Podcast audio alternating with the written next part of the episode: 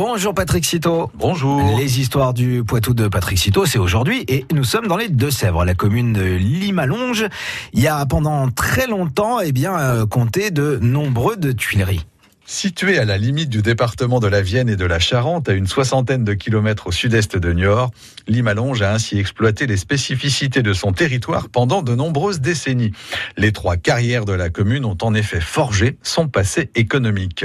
La montée rouge, la montée blanche et la montée bleue se nomment ainsi pour désigner les trois couleurs des argiles qui sont alors utilisées par les tuileries. Le rouge correspond à un, argile riche en oxyde de fer. Il y a également une autre forme d'argile qui comprend de la pyrite blanche et du calcaire. L'argile bleu-gris contient pour sa part du phosphate pulvérulent qui se réduit donc facilement en poudre.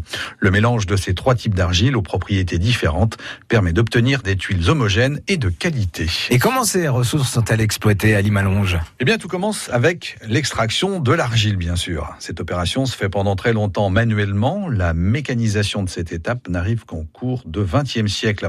Après le moulage, les tuiles sont disposées sur des étagères. Le séchage dure alors une dizaine de jours. Vient ensuite la cuisson des tuiles dans les fours. La quantité de bois utilisée est colossale. Écoutez bien, pas moins de 1200 fagots sont en effet nécessaires pour chaque fournée. Il faut dire que la cuisson des tuiles dure un bon moment. Comptez deux jours au ralenti, puis trois jours à haute température. On laisse reposer pendant deux jours et les tuiles sont prêtes à l'emploi. Et quelle est la place de ce secteur économique dans la commune? Presque tout le monde y est tuilier une activité qui est tout d'abord artisanale jusqu'au début du XXe siècle. Il faut attendre la fin de la Seconde Guerre mondiale et la disparition de nombreuses entreprises pour que la production devienne industrielle. Dans cette période de reconstruction, les besoins en matériaux sont très importants. L'industrialisation de la production est une des réponses apportées afin de satisfaire la hausse de la demande. Le secteur reste porteur jusque dans les années 60-70. Les tuileries locales ont alors du mal à rester concurrentielles.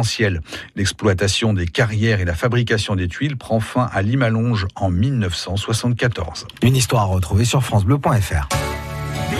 France Bleu Poitou.